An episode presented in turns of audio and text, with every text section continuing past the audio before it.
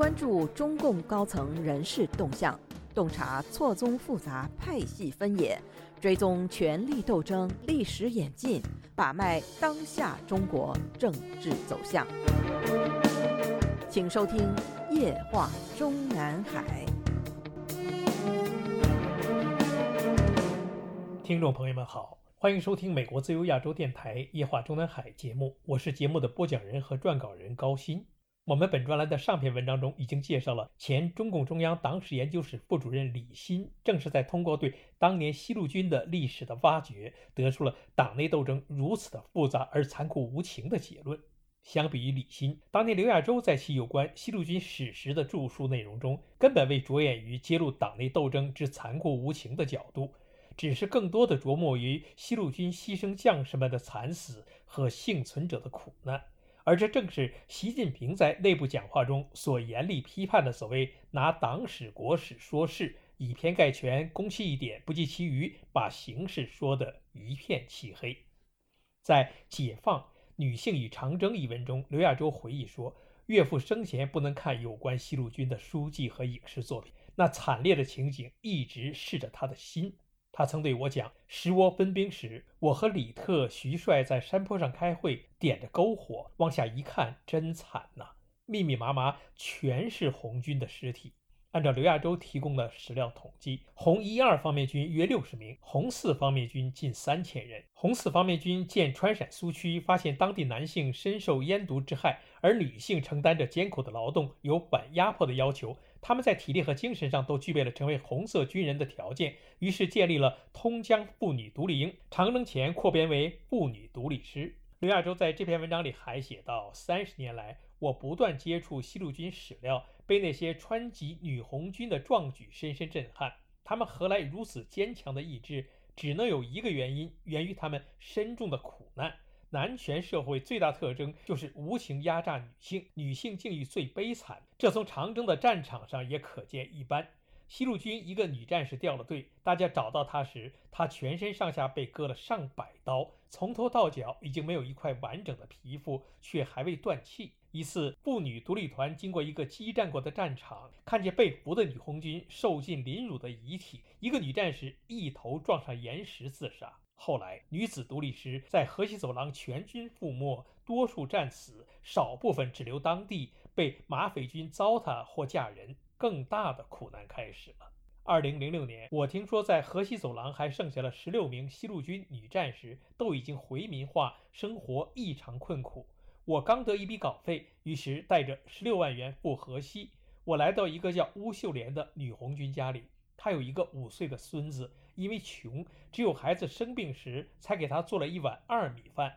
孙子说：“我不吃小米，我要吃大米。”吴秀莲一边流泪，一边从二米饭中捡出大米，一粒一粒的喂孙子吃。村头垃圾里有两分钱，孙子捡回去给奶奶，奶奶大怒，命他立即扔回去。刘亚洲介绍说，苦难给予中国女性非凡的勇气。西路军因被当作张国焘分裂路线的产物而长期受到不公正待遇，其中命运最悲惨的是妇女团战士，他们遭受了三重折磨。新中国成立前，遭受敌人肉体和精神上的折磨；新中国成立后，他们被视为叛徒，饱受歧视，同时他们还遭受封建主义贞节观的折磨。习近平在二零一三年八月十九日出席全国宣传思想工作会议时所做的讲话中有这样一段内容：对待问题必须持正确态度，不能遇到一些问题就全盘否定自己的道路、理论、制度，就全盘否定自己的历史和奋斗。习近平还说，现在在一些单位和一些人那里，党的意识淡漠了，党性原则讲的少了。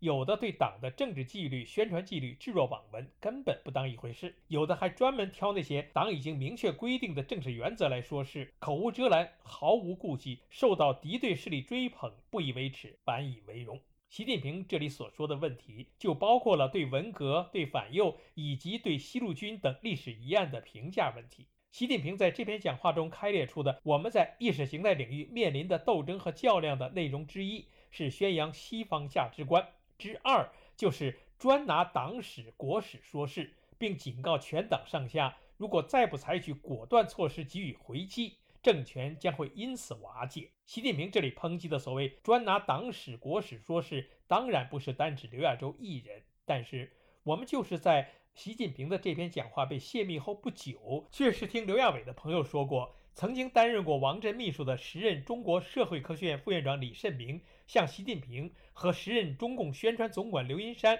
反映了刘亚洲专门揭露黑暗面的严重问题。但事实上，无论是刘亚洲，还是中共中央党史研究室前副主任李欣等人所揭露出来的那些内容，远远还没有纵深到触目惊心处。笔者本人年轻时在当年中共西路军浴血沙场的甘肃河西走廊生活了十六年，熟知许多西路军的故事，见过无数西路军死者的累累白骨，也了解过一些幸存者日后数十年来的悲惨遭遇。刘亚洲文章中说，他到河西走廊寻找流落当地的西路军女战士的时间。是二零零六年，而笔者对西路军血泪史的深入了解，比他刘亚洲早了整整三十年。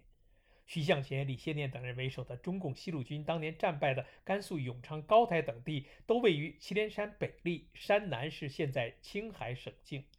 一九七六年以前，永昌县城东一直有一片绵延几十华里的乱坟岗，少说也有上万座。当地上了岁数的老乡们回忆说，当年与中共西路军作战的主要是国民党政权的地方武装马家军，分属马步芳和马鸿逵两；而承担与中共西路军作战主攻任务的主要是马鸿逵部。因为这支军队几乎全部都由回族士兵组成，所以当地人称他们为“回回兵”。马回回的骑兵就是在这片坟地上围住了共产党的红军。回回兵杀人比杀羊还麻利。再加上他们省下子弹能换大烟土，所以死了的红军没有几个是被用枪打死的，大多是马刀劈死或者战马踩死的。死者或身首分离，或缺腿残臂。男人被取心挖眼者有之，女人被活活煎死者有之，被刀劈马踏致死，死后又被监视者亦有之。那个阵势，着实怕人的很。您现在收听的是自由亚洲电台夜话中南海栏目，高鑫主持播讲。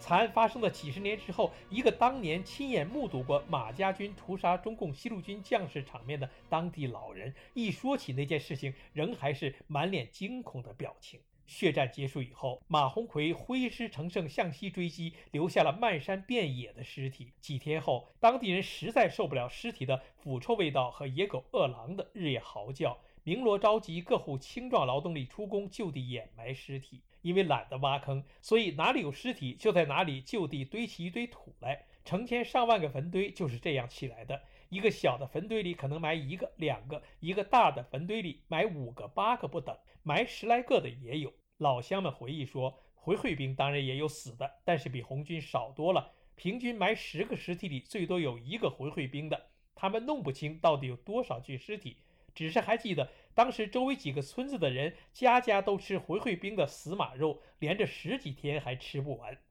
就在这片乱坟岗中间，当年坐落着中共建政之后为专政的需要建立起来的甘肃省当时最大的劳改农场——土佛寺劳改农场，其中的一个劳改中队关的全是一九四九年年底中共在西北甘肃、宁夏、青海几省捕获的国民党低级战犯，团级以下、连级以上，其中相当一部分都是马步芳、马鸿逵的旧部。从落入中共之手开始，这些人没有节日，没有假期，没法出工的雨雪天就是他们的星期日。平时日出而作，日落而息，中午休息时就一人一一座坟堆卷支烟抽。服刑时间最长者，前后伴着这无数个坟丘，度过了自己一生中的二十四个春秋。他们中的许多人被党的教育感化政策改造成为社会主义新人，真的从内心深处向他们脚下的无数冤魂千万次的忏悔，诚心诚意的要用劳动改造的汗水洗刷沾满自己双手的红军烈士鲜血，发自肺腑的感谢共产党和伟大领袖毛主席不念旧恶，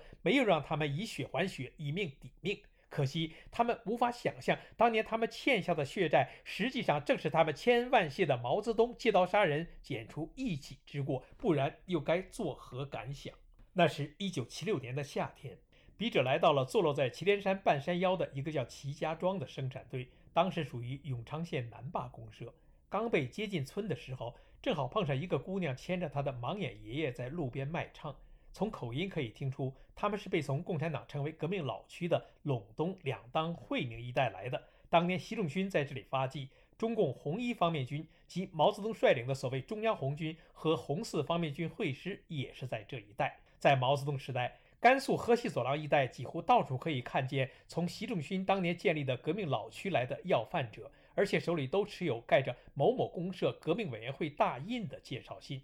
盲眼老汉一遍一遍地用陇东道情的调子唱道：“一唱毛主席，吃饭就想起了你，大米白面有的是，肚子吃得饱饱的。”二唱毛主席，行路就想起了你。每唱完一遍，就跪起身来，向围观者哀告着：“人都饿得路也走不动了，行行好，给上些吃的吧，给上些吃的吧。”姑娘则把手里的一只破碗伸向每个人的脸前。姑娘少说有十三四岁了。但下身没有穿裤子，上身一件千补百纳的破棉袄上垂下一块烂布条，用以遮羞。几个自己也是衣不遮体的小伙子猥亵的调笑那姑娘：“丫头，你把袄往上撩一下，就给你个馍馍。”在村子里，笔者听到一个老妇人说话，居然是四川口音。生产队长介绍说：“这老婆子来我们这搭已经四十年了。刚来的时候，头上的虱子都滚成了蛋蛋，两个脚磨烂了的地方爬满了下蛆的苍蝇，身上没件衣服，就是一条破毛毡，中间开个洞，从头套下来裹着身子。她现在的丈夫那个时候是这村里最穷的一个，一直没有钱买彩礼娶婆姨，所以就把她要了。”四十年过去后，村里仍然也没一人知道这个当年的红军战士到底叫什么名字。因为收容他的男人姓焦，所以从老人到孩子都称他焦家婆姨。他怎么也没生养？我问。红军被打败后，像焦家婆姨这样的女共产党，只要落到马匪手里，哪个都要被几十个回回兵轮着日过，身子都坏了，哪能养出孩子？队长回答说。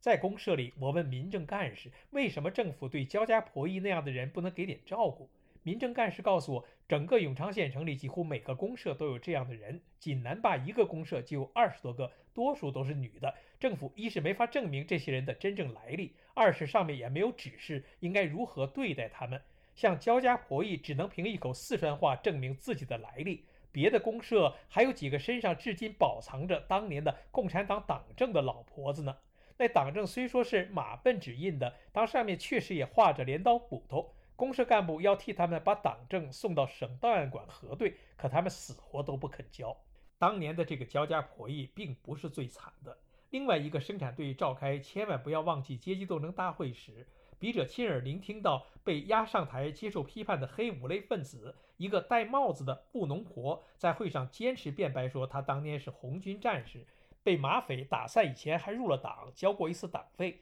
因为他当时被打伤后躺在死尸堆里，所以幸免没有被回回兵捕获。当地人把他救活后即就地下嫁。没成想，他嫁的这个人在共产党1949年发动土地改革时，因为有二十多亩地被定成了富农成分，他本人也成了富农婆。每次开斗争会，他都要哭诉解放前他跟着那个富农没过过一天好日子，天天挨打受骂。原因是那不能接她回去的当天晚上，发现她早已经被破了瓜，也就说不是处女了。贫下中农们由此要求他控诉国民党匪帮对他的迫害，他却坚持说自己从来没有被回回兵糟蹋过。被破了瓜是因为在革命队伍里的时候被首长招去关心首长身体健康所导致。首长亲口跟他说过。革命成功以后，第一件事就是要娶她为妻。他到底没有等到这一天，是他自己没有福气，但也不应该把他当成坏人对待。因为这番言论，贫下中农们认为他态度不老实，所以别的地富分子大都陆续被摘了帽子，即恢复其公民权了。只有他仍然还是阶级敌人。从那个时候过来的人都知道，当时的地主分子、富农分子、